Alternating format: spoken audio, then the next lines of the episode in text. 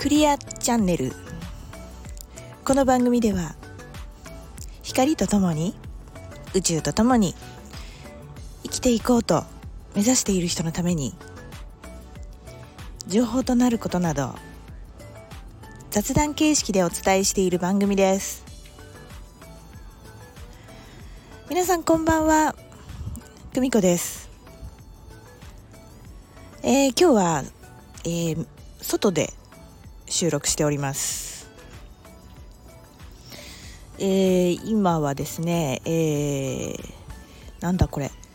公園でおります。公園うんとね上野公園ですね。今日は3月3日ひな祭りですね、えー、日曜日でしたのでまあたくさん人がいらしてましたね。えーとですね博物館にちょっと行ってましてあのチケットを頂いてねなんか行けってことだなと思ったんであの見させていただきました。ね何か何かご縁があるんでしょう。えー、えーとですねえー、というところで今日は外でね収録してるんですけれども3月に入りました。ねもう3月のもうねトピックスをね今日はねお伝えしようかなと思います。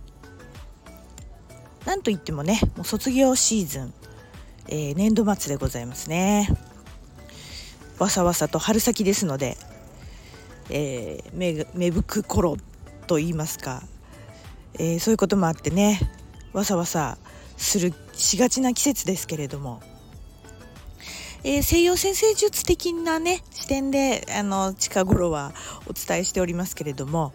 えー、本当に何といっても今月は春分の日が参ります、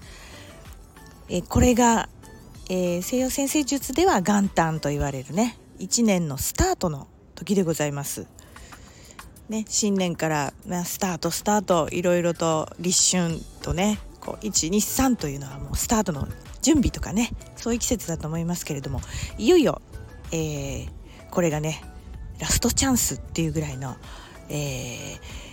スタートラインだと思いますので皆さんねうまくご活用されたらいいんじゃないかなと思います。はいで、えー、今日はね、えー、本当に、えー、分かりやすく、えー、お伝えしましょう。えー、3月20日の、えー、祭日になってますよね日本は、えー、その日が春分の日、えこの日を境に、え前半。前半の部分はまあそぎ落としですよね、え絞り出すねじり出すひねり出す。もう何でもいいんですけど、えもうねあの捨てられるものはもう全てもう捨てた方がいいというかうんそんなようなエネルギーですよね。はい。えー、そうですね。保守的なところで、えー、2つほど申し上げます、えー、火星というね割とこう熱い星と革命の星天王星というのが90度の角度で向かい合ってるんですね。これがあの角がこう直角になっているっていうことで、えー、葛藤の角度と言われてますけれども、えー、これはですねなかなかこう自覚しきれてなかった問題とかがね明るみに出る人がいるかもしれません。これはね問題提起が出てきたらえー、向き合うチャンスですので、えー、その問題っていうのが、えー、特徴がですねこれは一人の問題じゃないなって私だけの問題じゃないぞっていうようなねそんな雰囲気が、えー、テーマになる葛藤な感じなんですよね。はいあともう一つはですね、えー、海洋性というね幻想とか、まあ、海のように境目のないようなね広大な夢をあの広げる広げまくる星と,、えーと、水星ねよく水星逆行なんかで聞く身近な星水星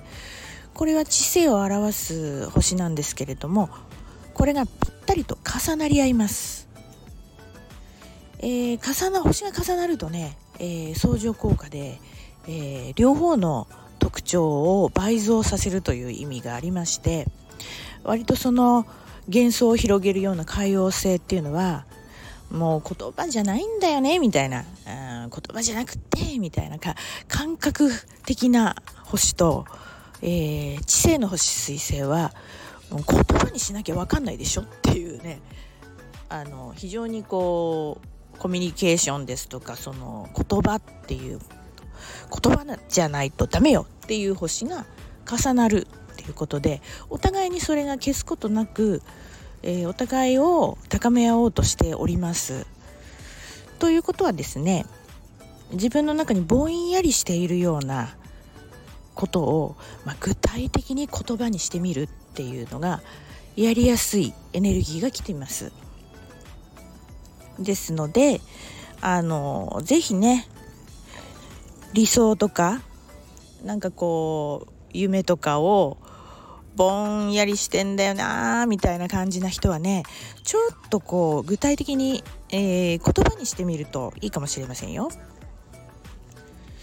ということで、まあ、この2つを掛け合わせてですね、あのー、春分の日の前までには、えー、自分とかねそういう違和感みたいなものとかを洗い出してそぎ落としてでぼんやりしていることを形にすると。だから非常にこう視野を広く持ってねなんかギリギリギリとこうさキューッとしないでこうねちょっとこう整理整頓な感じでこうやってみると